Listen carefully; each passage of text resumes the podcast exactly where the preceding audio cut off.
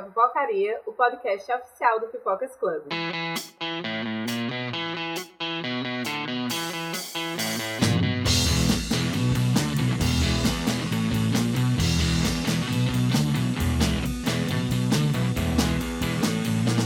Eu sou a Gi e hoje a gente vai falar sobre Fear of Missing Out. Eu tô aqui com a Janai. Oiê! E com o retorno de Lincoln, que participou com a gente do comecinho do podcast. E aí, galera, beleza? Um ano e meio aí de vácuo, mas estou tentando voltar aí. E sobre o que é o episódio de hoje?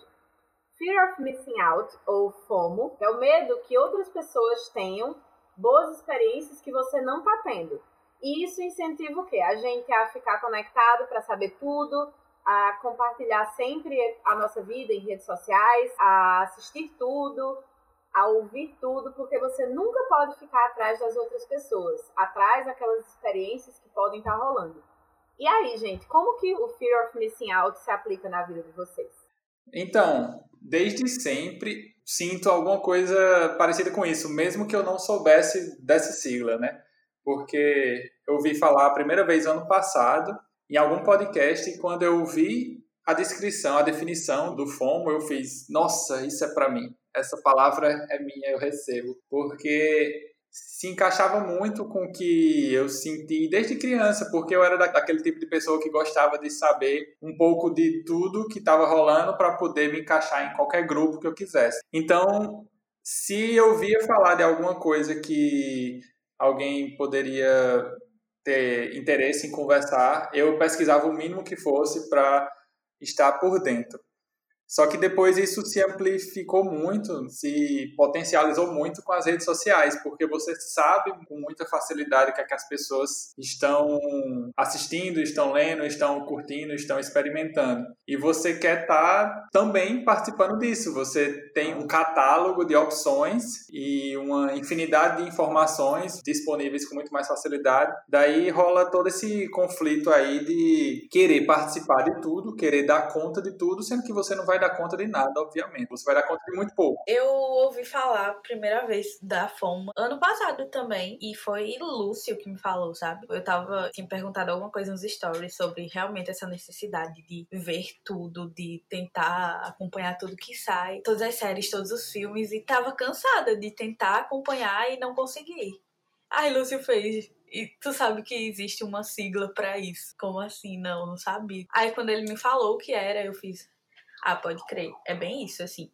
É a necessidade real de, de, de estar por dentro de tudo que o pessoal tá falando, de consumir tudo que aparece. E a gente vive num, num, tempo que tem muita série sendo lançada. E a gente fica nessa necessidade de saber o que, que é que o pessoal tá falando tanto. Nossa, nesse tempo de coronavírus, eu tô muito tendo que. Estou muito querendo saber todas as notícias, todas as mortes e casos de todos os países e de tudo que está rolando, porque eu tenho que combater as fake news que mandam para o grupo da minha família, que mandam para os meus pais, e eu tenho que ter a resposta certa para saber orientar eles caso eles estejam caindo em, algum, em alguma informação falsa. Hoje, agora está melhor, mas no início da, da quarentena eu estava o tempo inteiro, eu acordava ouvindo podcast sobre o café da manhã, sobre coronavírus, o plantão corona, que é deles também. Ligava na televisão, ficava ouvindo, ia para a internet, no Twitter, lia tudo que tem sobre. E isso estava me deixando ansioso, obviamente, né? Como uhum. não só porque são informações mais graves e, e sérias, é, que estão em jogo, né? Saúde e tal, é uma das crises mais loucas que a gente já viveu. Mas, de uma forma geral, o FOMO gera uma ansiedade, né? É um assunto muito maior do que só é, ter medo de, de não dar conta de assistir filmes ou séries ou ler livros. É algo que gera realmente uma ansiedade e é um problema, né? É uma, eu não sei se chega a ser patológico, mas é uma condição que que é estudado e tal, e que, claro que a gente aqui está no campo da superficialidade, ninguém aqui é especialista, gente, então ninguém aqui vai falar com propriedade.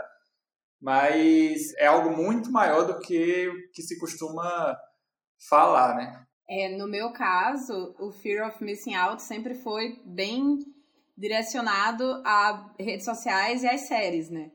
Mas, assim, eu sempre vi muita coisa, eu sabia decorado o catálogo da TV a cabo, e daí veio a Netflix, que entrega as coisas, tipo, todas inteiras, não é mais aquele, ah, um episódio por semana e tal, e aí você tem que estar tá sempre correndo. É, e aí, comigo, pessoalmente comigo, tem muito a ver com o rolê das séries, porque as pessoas me veem meio como um guru das séries. Então, tipo, ah, tem, você tem que assistir. E por mais que seja um prazer para mim, seja uma coisa que eu realmente gosto de fazer, é um dos meus hobbies preferidos, é sentar, ver uma série. Eu comecei a sentir uma pressão muito grande de tipo, dar conta de tudo que estava lançado. Eu comecei a fazer umas threads no Twitter de tipo, ah, tudo que foi lançado na Summer Season. E aí eu assistia todos os pilotos. E aí desses todos os pilotos eram 40 séries a mais que entravam na minha grade. Tu assumia como um compromisso, né, que tu tinha com, com a galera. Isso. E aí quando chegou o Netflix, essa coisa ficou muito pior. Porque o que que acontece?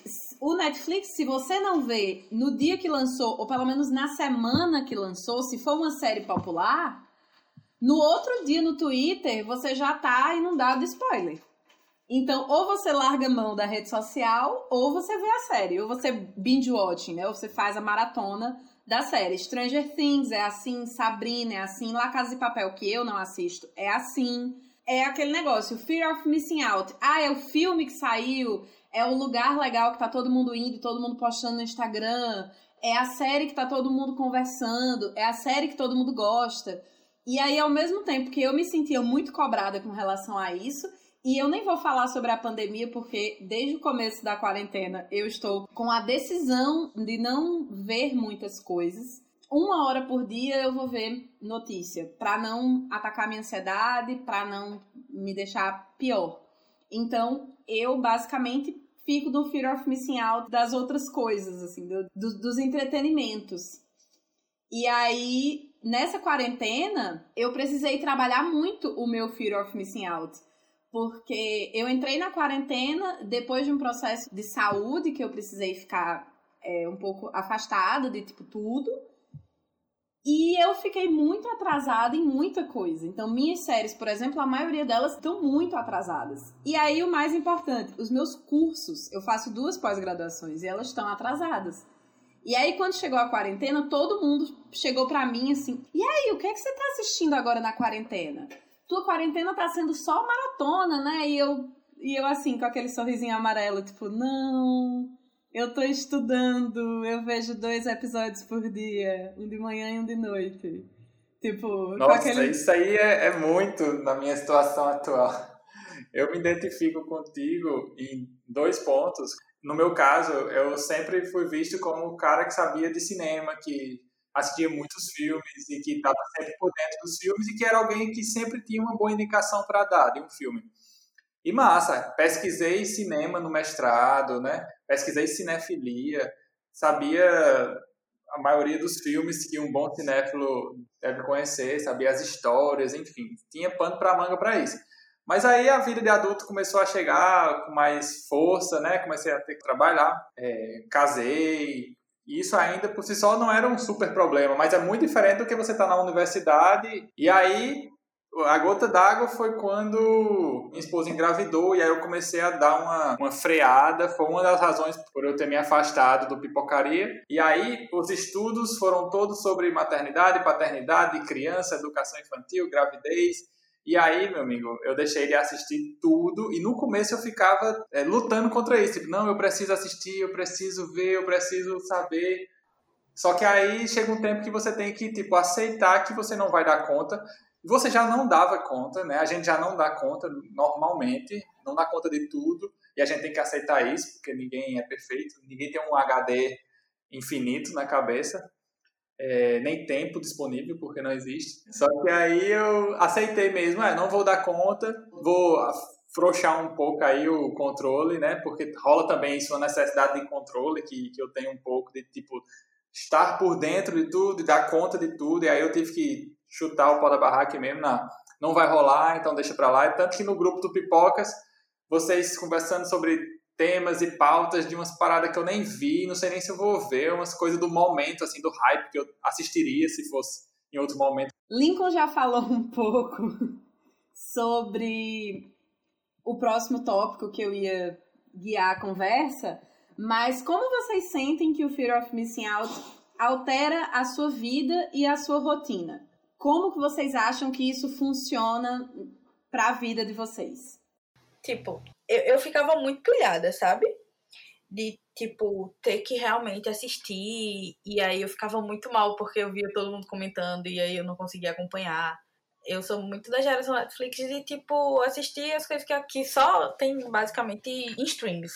Então, é mais difícil ainda porque sempre aparece uma multidão de conteúdo. E geralmente são as que mais tem hype. E aí você fica tentando acompanhar tudo. E aí agora acabou que eu meio que melhorei, sabe? A minha relação com isso foi quando eu disse: ah, eu não vou me prender nisso, não. Quando eu quiser assistir, eu vou assistir. Quando eu não quiser também, eu não vou me sentir pressionada em relação a isso, porque não estava fazendo bem, sabe? De querer estar tá o tempo todo consumindo as coisas. Uhum. No meu caso, eu tenho meu vício em séries há muito tempo. Desde que eu tava na escola, tipo, Fundamental 2. E eu tinha um professor que ele falava que dormir era supérfluo.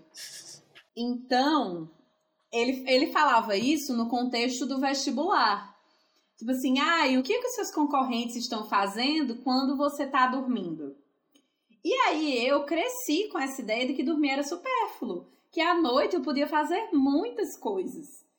Então, eu estudava muito, porque eu sempre fui nerd, mas isso me dava tempo também para ver minhas séries. Então, se eu perdi o episódio que passava geralmente às 8 horas, assim, na Warner, eu sabia que aquele episódio das 8 passava de 1 hora da manhã. Então eu ficava nessa de tipo dormir pouco, dormia 3, 4 horas por noite. E daí quando eu entrei na faculdade, eu continuei dormindo 3, 4 horas por noite, porque daí à noite eu ia ver minhas séries, que aí quando eu entrei na, na universidade, elas já tinham aumentado a um número muito maior, até chegar na falta de controle de hoje, que passam de 300 assim fácil. Eu acho que eu tô em 320 a 350 séries no momento. Você é, é um robozinho. Já é um caso muito à parte, né? É, não conta não. Só que aí o que que acontece? Eu me via muito obrigada a estar tá por dentro de tudo. Hoje em dia, eu aceitei que eu não vou ter 300 séries em dia. Então eu vejo do jeito que dá. Mas antes, eu era assim. Eu consigo chegar da minha casa pro CCJ, que era a faculdade, em 30 minutos. Eu tenho uma hora e meia tá, eu consigo me arrumar em 15 minutos e aí eu consigo encaixar um episódio de 40 minutos ou dois episódios de 20. No tempo que eu deveria estar tá fazendo alguma outra coisa, ou que eu deveria chegar mais cedo, ou que eu poderia, enfim, fazer diversas coisas. Mas eu era assim, meu intervalo de almoço, se eu tivesse meia hora de almoço, era um episódio de 20 minutos que eu tava assistindo. Porque eu não podia, não dava, me dava ansiedade. Eu sempre tive ajuda de sites que catalogam as séries, né? porque eu não tenho nenhuma condição de controlar. Isso aí eu não tenho mesmo, nenhuma condição de controlar em que episódio eu tô em todas as séries. Então eu sempre anoto tudo. Começou na planilha do Excel, mudou para o Orangotag e hoje em dia, há uns 6, 7 anos, é o banco de séries que me norteia. E aí o banco de séries me ajuda e me atrapalha, porque ao mesmo tempo que ele cataloga tudo, e que eu já aceitei que as coisas vão ficar atrasadas mesmo, porque eu não vou ter tempo suficiente para tudo, ele faz projetos. Por exemplo, eu sei todos os pilotos que lançam em todas as seasons, porque o banco de séries ele dá uma medalhinha se você assiste todos. E aí isso ia tipo, não, eu preciso ganhar a medalhinha de ouro, eu preciso ver todos. E aí eu tava vendo coisa que nem fazia sentido para mim. Tipo, eu detesto comédia. Então, quando uma série é de comédia, se for aquela comédia que tem risada no fundo, só Friends. E aí, tipo, sabe? Eu começava a ver essas coisas e ver umas séries ruins também. E, tipo, não conseguia parar. Porque eu ficava, não, tem que ver pelo menos a temporada inteira. Hoje em dia eu já tô um pouco melhor. Eu dou o. Eu faço a regra dos três episódios. Se no terceiro episódio a série não me conquistou, ela vai embora. Porque era isso, assim, era uma coisa que tava se agigantando. Ela tava aumentando e aumentando e aumentando minha ansiedade. É, a gente deixa de fazer a coisa porque gosta e passa a fazer, nem sabe por quê, né? Porque os outros estão assistindo, porque eu sou uma pessoa que devo prestar informação para os meus pares, o meu círculo. A pessoa se obriga a assistir e acaba não sendo prazeroso e fica automático, mecânico, né? Isso, e é muito chato, porque é isso, é para ser prazeroso. Eu sou a pessoa que, assim, eu não uso as séries como escape, eu uso as séries como hobby mesmo, eu gosto de fato. Só que aí, tipo, eu não, não recebo para assistir série, eu não recebo para indicar série para as pessoas, então por que que eu tenho essa cobrança e essa esse peso, essa dor nas minhas costas, porque eu tinha que ver tudo. Nesse sentido também, hoje no Pipocas colocaram algumas perguntas em relação ao tema de hoje do episódio, e aí foi perguntado se as pessoas já viram coisas só porque todo mundo estava vendo. E 59% das pessoas que responderam lá no Instagram falaram que sim. Inclusive eu. Eu também. E aí, quando foi perguntado é, o que, que as pessoas tinham assistido e tudo mais, a maioria das respostas era La Casa de Papel e The Walking Dead. Com La Casa de Papel, eu vejo muito isso. Porque eu não assisti La Casa de Papel exatamente porque todo mundo tava falando. Todo mundo tava falando tanto que eu enchi o saco dessa série e hoje em dia eu tenho um ranço. Que eu vejo a máscara e eu já tô tipo, meu Deus, que horror. E é uma cobrança, tipo, como assim você não assiste La Casa de Papel? Você é a Gisélia, a guru das séries, tem que assistir. É igual Grey's Anatomy. Eu já escutei isso mil vezes na minha vida. Como assim você assiste milhões de séries e não vê Grey's Anatomy? Gente, eu não gosto. Uhum. Mas você é obrigada a gostar. Não é nem obrigada a gostar, mas você é obrigada a saber. Você é obrigada a conhecer. Dá o check, né? Lá. Pronto. Eu tenho muito isso de fazer lista, né? Lista de tudo. E eu fazia isso há muito tempo. Até que essa questão de se cobrar para estar tá dando conta de conteúdo, né? De dar conta de tudo. Isso não é só séries, filmes, eu tenho com música, com livro, com notícias, com blogs, enfim. Chegou num ponto que eu resolvi fazer um exercício que eu acho que é até bacana é, para vocês fazerem, experimentarem, que é tipo, não fazer uma lista. Pra que eu anotava os filmes que eu assistia no ano, tá ligado? Uhum. Qual a necessidade? É só pra ter o controle e dizer no final que eu assisti tantos filmes, tais filmes. Aí eu fiz esse exercício que no começo foi difícil, não anotar os filmes que eu assisti, mas depois foi muito libertador. Tipo, você aceitar que você não dá conta, a partir desse ponto, né? Eu não dou conta de assistir tudo, então, tipo, tá tudo bem. Nisso de redes sociais, que é um dos maiores é, facilitadores desse sentimento, né, que a gente tem, não sei se dá para chamar de sentimento, do, do Fear of Missing Out, que são as redes sociais, né, representam que hoje a gente tem muito mais informação disponível e muito mais pessoas dando informações e produzindo conteúdo com mais facilidade, expondo sua vida, e acaba que a gente tem as escolhas dos outros estampadas. A gente sabe que fulaninho leu tal livro, a gente sabe que fulaninho assistiu tal filme. Então, fulaninho é da mesma profissão que eu. Ele leu tal livro. Eu não posso ficar para trás nessa atualização da minha carreira. Isso em todas as áreas, né? em, em tudo que, que, que, a gente faz. Praticamente a gente está vendo tudo que as pessoas fazem. E isso gera mais ansiedade, porque a gente quer viajar para tal país, a gente quer viajar para tal cidade, quer ir para tal festa, quer ouvir tal música, ir para tal show, porque a gente tem muito mais é, informações disponíveis na nossa frente o tempo inteiro. Esse negócio do, das redes sociais me lembrou uma coisa muito antiga. Quando estavam saindo os livros de Harry Potter, eu acompanhei os lançamentos, né? Dos livros quanto dos filmes. E aí, os livros, eu parava de entrar nas redes sociais até eu terminar de ler o livro. Então, assim, MSN, Orkut, nada, eu não via nada. Porque, assim, quando eram livros fininhos, como Câmara Secreta, Prisioneiro de Azkaban, tudo bem. Cálice de Fogo, eu consegui passar ilesa. Eu parei, eu parava de entrar em tudo, que era para não correr o risco de pegar nenhum spoiler. Nossa. Sério, em tudo. E aí eu lembro que eu bati num menino na escola.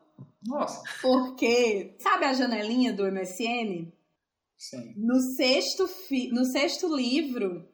Nossa, não. Ele entrou com spoiler. Ele entrou com.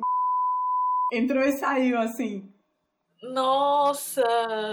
Então, e eu fiquei tão possessa, mas tão possessa de ódio, que eu bati no menino no outro dia quando eu cheguei na escola. E no outro livro, eu fiz a minha mãe comprar em inglês.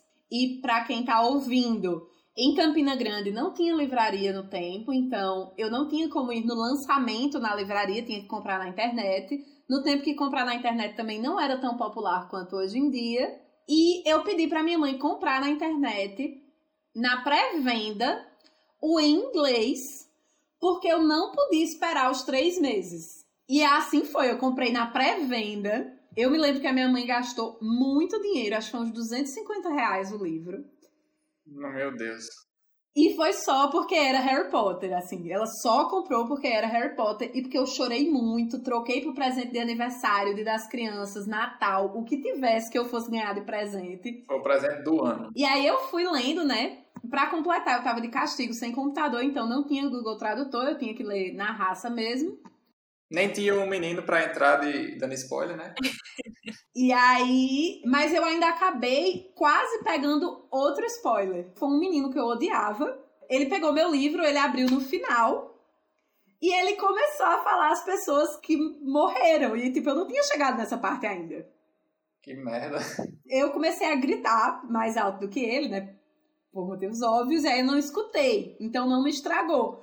É, eu ia falar de Harry Potter, né? Que enquanto a Gi fez essas coisas todas, até batendo nas pessoas, eu vim assistir, tipo, agora, com 25 anos, e meio que com essa coisa também de me sentir super por fora, sabe? Sim. Querendo ou não, de certa forma, faz parte do FOMO, sabe? Mas você passou esse tempo inteiro tranquila em relação a isso? Tipo, ou você ficou esse tempo inteiro pressionada para assistir porque todo mundo da sua geração leu ou assistiu? Então, por um tempo foi super tranquilo, eu não tinha nenhum nenhum interesse, sei lá, uns dois anos para cá, eu fiquei muito nessa de porque faz parte do Pipocas Club, porque trabalha com cinema. Uhum. E aí, quando alguém chegava assim, ah, mas e Harry Potter? Não, nunca assisti nada de Harry Potter, nunca li. Aí as pessoas olhavam meio torto assim, sabe? Aí eu fiquei, eu acho que eu preciso assistir isso. Tipo, não fiquei ansiosa ou sentindo mal por não ter assistido, sabe? Mas meio que senti a necessidade de, de assistir. Sim, a gente tá, leva muito pro lado do, de séries e filmes, porque o Pipocaria, enfim, né? É um podcast de um site de entretenimento e cultura pop que fala de audiovisual, de séries, filmes e blá.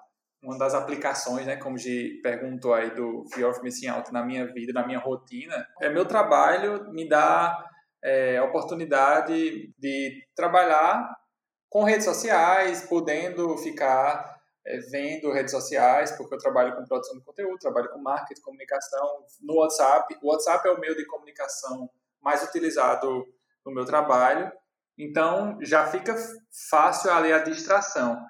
Então, é, muitas vezes, se eu tiver num dia de baixa concentração, com dificuldade, se eu estou fazendo, desenvolvendo um projeto num trabalho lá específico, que, sei lá, vamos supor, dure uma hora para eu fazer. Nessa uma hora eu interrompo ele algumas vezes, só porque eu me lembrei de olhar tal grupo no WhatsApp, que pode ser que alguém tenha falado tal coisa que eu preciso saber naquele momento, né? Você tem a sensação de que você precisa saber naquele momento e na maioria das vezes são, são coisas que você pode terminar o dia e só ficar sabendo no final do dia que vai dar tudo bem. E se for uma coisa super importante, alguém vai lhe ligar, alguma coisa séria, urgente, vai lhe ligar, alguém vai conseguir chamar a tua atenção de alguma forma. Mas a sensação que eu tenho, e isso me gera muita ansiedade, é que eu preciso saber naquela hora o que estão falando naquele grupo, porque se estiverem falando desse assunto e esse assunto for um assunto que eu sei, que eu domino, eu vou precisar falar alguma coisa, vou precisar dar minha opinião. E, tipo, isso é uma coisa que piora tudo. Piora a minha rotina de trabalho, piora a minha ansiedade. Enfim, é, é, algo totalmente desnecessário que a gente precisa aprender a lidar. Eu sofro com isso em relação ao trabalho também. Tu falou do WhatsApp, o meu é muito Twitter. Eu acho que qualquer coisa assim, se eu tiver muito desconcentrada, é, meu Deus, devem estar falando alguma coisa no Twitter e eu preciso saber o que, é que está rolando no Twitter neste momento. Isso, eu até tava falando com Gitana esses dias, minha, minha esposa, para quem não conhece. É, você tá com os amigos e você combina de passar um final de semana, um feriado numa casa de praia com a galera. Nesse momento, você tá com várias pessoas que você não costuma ver com frequência, amigos próximos, distantes, que você tem assuntos para atualizar, tem babados para contar, tem coisas divertidas para conversar e você olha menos as redes sociais, enfim. Porque você está na presença de pessoas, principalmente no WhatsApp, é como se você estivesse o tempo inteiro nesse churrasco, nesse feriado, nessa, nessa casa de praia, com as pessoas o tempo inteiro presentes, que você precisa dar atenção e receber atenção o tempo inteiro. Logo, isso lhe atrapalha com outras atividades, né? com, outras, com outras coisas que você precisa fazer. Gera ansiedade, e você fica lá preso naquele looping de conversa, porque todo minuto vai ter alguém conversando lá. Nossa, total. É, eu tava pensando aqui com relação à quarentena, né, que a gente mencionou um pouquinho no começo do episódio, uhum. mas eu tenho sentido muito isso, assim, tipo, você não só tem que estar tá informado de tudo, do que está acontecendo no mundo inteiro, não só no Brasil com relação ao corona, mas você tem que estar tá em dia com o Big Brother, você tem que saber todas as lives que estão acontecendo, e é são várias, e você tem que acompanhar todas e ver todas. Você tem que estar tá lá com a sua vida em dia, o home office em dia, você tem que fazer novos cursos, você tem que. Sabe, a gente entrou todo mundo coletivamente num período de pausa, entre aspas, né? Porque tá todo mundo em casa, mas ao mesmo tempo a gente tem estímulos o tempo inteiro e eu queria saber o que é que vocês acham disso, dessa coisa da quarentena ter que ser produtiva. Para mim, especificamente, ela tá sendo produtiva, mas assim, tem aqueles tweets que é tipo, se você sair dessa quarentena sem ter uma habilidade nova, uma nova língua e não sei o que, você usou o seu tempo errado. Não, bro, a gente tá passando por uma crise mundial de saúde. Tipo, se eu quiser não fazer nada, tá tudo bem. Mas a gente tem a eterna cobrança da rede social, né? Tipo, como assim você não viu a live da Marília Mendonça? E tipo, gente, se eu for parar pra ver todas as lives de todas as coisas que passam no mundo, eu não vou fazer mais nada. E às vezes você vai ver uma live lá que você nem gosta do artista só porque a galera tá. E aí é mais uma característica do, do FOMO, né? Não, vou estar tá ali porque eu não posso perder a live de Marília Mendonça. Eu entrei na, na live de Marília Mendonça, não devo saber três músicas, sei lá. Fui saber o que é que tava rolando lá, que a galera tava tudo lá. E tem que assistir porque eu não vou entender nada que forem falar depois disso. E isso que tu falou de, de ter que ser produtivo é, é um saco pior ainda, velho. Porque a gente tá numa situação, como você falou, é, totalmente atípica, diferente. Os nervos à flor da pele, né? A gente esse turbilhão de emoções o tempo inteiro e a gente ainda tem que ser produtivo, ainda tem que criar um projeto, ainda tem que revolucionar o mundo, fazer um site, fazer um livro, sei lá o que, fazer um clipe se você for uma banda, você tem que criar um Instagram, bombar no Twitter, enfim. Eu, eu faço o que eu quiser no meu tempo. Se eu quiser fazer nada, faço nada. Só que o pior é que essa cobrança é a gente mesmo que coloca, né? Sim, a maioria das vezes. É, eu acho que tem muito da gente também colocar, porque foi muito repentino, né? Tudo que aconteceu. Então tá todo mundo muito sem saber o, o que fazer com tanto tempo. Comigo, por exemplo, eu comecei a quarentena de home office. Aí eu tava trabalhando normal, de 9 às 19. Querendo ou não, você tá produzindo mais. E aí, quando foi dia 1 de abril, eu entrei de férias. E foi aquela coisa assim, tipo, não tem nada para fazer. No, nos primeiros 15 dias de, de home office, eu tava, ah, eu estou fazendo exercício, eu vou tomar banho de sol todos os dias, porque pelo menos eu me mantenho, me mantenho mais acordada para trabalhar. E aí quando veio as férias eu fiquei, ah, velho. É, isso para mim também vem um pouco essa geração coach, startup, é, trabalhe com o que você ama e não sei o quê. É, sei que tem um, um, coach que faz live todo, cinco, todo dia, 5 horas da manhã. Eu nunca vi, porque obviamente às 5 horas da manhã eu estou dormindo, mas eu sei que ele existe. E tipo, é um cara que quer dizer que ele acorda às 5 horas da manhã pra, nossa, tô aqui acordado às 5 horas para produzir, porque eu estou à frente dos meus competidores, tal, tal, tal. Quem garante que quando dá seis horas que ele termina a live, ele não voltar a dormir? Ele não é a pessoa que, tipo, é periférico, que sai 5 horas da manhã de casa porque chega no trabalho às 8, tem que pegar no trabalho às 8, e aí vai, vai pegar ônibus, vai pegar metrô, vai pegar outro ônibus para poder chegar no trabalho. É. sabe? E aí essa geração do tipo, ah, vamos acordar às 5 horas da manhã e vamos ter manhãs produtivas, o milagre das manhãs. Ah, vá tomar no cu com seu milagre. E aquele papo do trabalho enquanto eles dormem, não, vai, eu quero dormir. É como eu falei, eu cresci com esse, com esse ensinamento do meu professor que dormir era supérfluo. E eu tenho altos problemas de saúde hoje em dia, também relacionados à falta de sono. Então eu desenvolvi insônia, hoje em dia eu quero dormir, às vezes eu não consigo. Sem contar outros problemas, assim, ajuda a deixar a sua imunidade em dia, ajuda milhões de coisas, ajuda sua pele. Tem tantos benefícios de dormir. Que, tipo, essa ideia de, tipo, ah, trabalhe enquanto eles dormem, e aí depois viva o que eles sonham. Tipo, não, cara, tem tantas outras coisas. É, eu lembrei de uma, de uma parada que acontece muito nos tempos de hoje, né? Geração Netflix, que também é um sinal, ele tá lá junto do FOMO ali, é, provocando alguma coisa na gente, que é quando a gente para para escolher alguma coisa no catálogo da Netflix para assistir. Né? Que a gente não consegue, porque todas as coisas são coisas que você deve assistir. Não, não necessariamente são coisas que você quer assistir, mas são coisas que você deve assistir. Porque alguém do Instagram putou, porque alguém no Twitter falou que você tinha que ver aquela série, é, sua psicóloga mandou você assistir não sei o quê, seu primo, então você já viu tudo.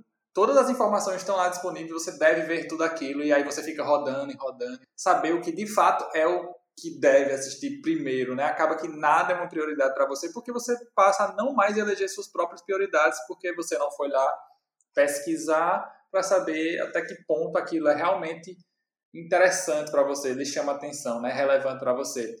Uhum. Eu acho também que essa atualização da Netflix de meio que ranquear as coisas que mais estão sendo assistidas é uma forma de fazer com que a gente assista, sabe, aquelas coisas, porque ela fica oferecendo pra gente muito aquele top 10. Então você fica meio, eita, tá todo mundo assistindo isso aqui. Isso aqui tá aparecendo muito, então vou assistir. Meu Deus, será que eu vou assistir isso? Às vezes eu nem tô com vontade, mas eu vejo assim, no top 10. Eu... É, tem que assistir, né? Eu faço parte do pipoca, você tem que saber disso. Sim, é bem isso.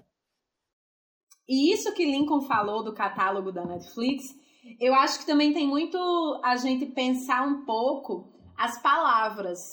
Tanto as palavras que o Netflix usa, quanto as nossas palavras, por exemplo, em redes sociais. Tipo, é você deve assistir. É um dever. Você precisa assistir. É uma necessidade. Sabe? Não é assim, ah, isso aqui é legal. É tipo, não, você deve, o seu dever é estar tá em dia com esse conteúdo. É ver esse filme. É saber todas as referências. E assim a gente vai pegando nas palavras. Eu acho que é importante, Gi, duas coisas né, que, eu, que eu queria dizer para mim mesmo. Vou falar, gente, te... vamos tentar fazer isso, é um exercício aí pra gente fazer junto, que é aceitar que a gente não vai dar conta de tudo. Eu acho que começa daí para quem realmente encara isso como um problema, né? Quem sofre uma ansiedadezinha, é, a gente deve aceitar que não vai dar conta de tudo. Isso eu digo para mim mesmo. Quem quiser aceitar também para si, aceitar, assumir que não vai dar conta de tudo e tá tudo bem. Beleza, tá tudo bem com isso. E outra coisa que eu tenho tentado fazer é filtrar melhor as fontes de informações, né? De onde eu, eu bebo as informações de notícias sobre cinema, sobre séries, sobre as tendências, as novidades, tudo porque se você for pegar de tudo, realmente, você vai dar um nó na cabeça. E você saber filtrar bem quem você segue, saber filtrar bem algumas newsletters. Eu vou assinar esse newsletter para todo dia de manhã eu ler essa e essa aqui. Eu não vou sair catando blog, portal para estar tá acompanhando as notícias, porque eu já vou ter recebido a minha fonte diária, o que eu preciso para aquele momento. E beleza, eu não preciso saber. Eu sei que tem outras infinidades de informações e conteúdo sendo produzido, mas eu não preciso ir atrás deles. Então, aceitar que a gente não vai dar conta de tudo e aprender um pouquinho a, a filtrar as informações, talvez seja um começo para amenizar essa, essa ansiedade, né? É, e como a gente falou várias vezes aqui no episódio, o Fear of Missing Out é uma fonte de ansiedade. Então, eu vou ser a pessoa Caxias que vai dizer, gente, se vocês realmente estão tendo a vida atrapalhada, de fato, por conta de fear of missing out em qualquer nível, procurem uma terapeuta, conversem isso com ela. E eu tô falando isso por eu já ter feito isso também. para aprender a, a me libertar das minhas cobranças. Então, uma coisa que ajuda muito é realmente, de fato, você levar. Não acho que a sua psicóloga vai achar que isso é besteira, porque ela não vai. E elimina uma fonte de ansiedade na sua vida. Então, gente, agora a gente vai pro Mida Pipoca. Para quem é novo aqui no Pipocaria, é o nosso quadro de indicações onde a gente faz indicações ou de coisas que estamos vendo no momento, ou de coisas que têm a ver com o tema do episódio. Eu vou indicar The Circle, porque é a coisa que tá aí todo mundo falando e que eu fui assistir. E é isso, The Circle Brasil e França, o americano eu não sei, porque eu não assisti, não vou assistir. Fale mais aí desse, desse coisa aí que eu tô vendo todo mundo falar, mas eu nem fui atrás de saber. Eu, eu sei, não digam que eu ah. deveria saber, mas eu tô por fora. Por que eu deveria assistir? Não porque seria prazeroso que eu assistisse, né? Porque eu gostaria de assistir esse. Então, assim, é um reality em que as pessoas criam redes sociais e só se comunicam pela rede social. E, às vezes tem gente que cria fake. Sim. E é um reality de popularidade. Então, no final, ganha a pessoa que é mais popular. E é isso. Vai, a galera vai viver confinada num prédio. Talvez seja um pouco de gatilho para as pessoas que estão confinadas, não sei. Sim. Mas enfim, as pessoas vão viver confinadas e tentar se comunicar através de rede social e mostrar que é uma boa pessoa, que merece ser popular. E é isso. E é jogo de estratégia mesmo, assim, de como alcançar popularidade, ser influencer. Interessante. É isso. E você, Lincoln, quais as suas indicações? Qual ou quais as suas indicações hoje pro Mídia Pipoca? Eu vou indicar dois podcasts que vêm me acompanhando no último ano em uma busca por mais equilíbrio e mais harmonia nas minhas atividades, seja harmonia entre atividade no trabalho, vida pessoal, equilíbrio de mente, é, espírito, corpo, essas coisas que tem me ajudado bastante, que são Boa Noite Internet, podcast de Cris Dias, Cristiano Dias. E o que eu acho mais interessante nele, ele quer contar alguma coisa no final, mas ele começa uma história que aparentemente não tem nada a ver com o que ele vai terminar. E aí ele vem contando uma história, uma narrativa super envolvente, você vai se envolvendo com a história, depois rola uma reviravolta e ele começa a contar outra história e no final ele, ele une as duas com algum ponto. E é sensacional. É uma coisa genial assim que, que ele consegue fazer. Para quem não conhece Cris Dias, ele também é da banca do Braincast, que é um dos maiores podcasts do Brasil. E é uma pessoa que já está na internet aí fazendo coisas há muito tempo. E hoje ele é, um, ele é editor-chefe de conteúdo do BuzzFeed Brasil. E outro podcast que tem me acompanhado aí nas minhas segundas-feiras há um bom tempo é o Jornada da Calma, de Helena Galante. Ela é editora da Vejinha, da Veja. É um podcast da Veja e que ela leva pessoas para justamente falar sobre autoconhecimento, uma vida com mais calma, com mais equilíbrio, né? A gente realmente precisa estar nessa carreira desenfreada para alcançar alguma coisa que a gente nem sabe às vezes o que é que a gente quer, onde a gente quer chegar. E todos os entrevistados agregam muito assim para o conteúdo, para a conversa. A gente acha que esse assunto é um assunto que vai se vencer muito rápido, mas ela consegue destrinchar de vários tópicos, aspectos da vida que a gente está passando hoje, né? A nossa geração enfrenta hoje sobre carreira, trabalho, paternidade, maternidade, vida pessoal. É, mas é isso. Jornada da Calma e Boa Noite Internet, dois podcasts para vocês ouvirem aí. E para terminar, as minhas indicações que serão séries, surpreendendo a um total de zero pessoas. A primeira série que eu vou indicar é Run, da HBO. Ela tem roteiro da Phoebe Waller-Bridge, de Fleabag, perfeita. É, e se o combo Phoebe Waller-Bridge e HBO não te convence, é uma série que pega muito de referência àqueles filmes, tipo é, Antes do Amanhecer, Antes do Pôr do Sol. Essa trilogia de, de ter diálogos incríveis e um casal que tem bastante química. É, e basicamente a premissa é o que você faria se um ex-namorado de muitos anos atrás te mandasse uma mensagem te falando para correr. E aí acompanha esse casal que foi namorado na, no tempo da universidade, se passaram muitos anos. e a moça recebe uma mensagem chamada Run e ela sai correndo, basicamente. E é incrível, tem diálogos incríveis. O ator principal é o cara que faz o General Hux no Star Wars novo. Eu não vou lembrar o nome dele, mas ele é maravilhoso. E assim, é uma série que te pega. No primeiro episódio eu já tava completamente encantada. E a segunda série que eu vou indicar é minha companhia de lava-louça na quarentena, chama Girls Incarcerated, da Netflix.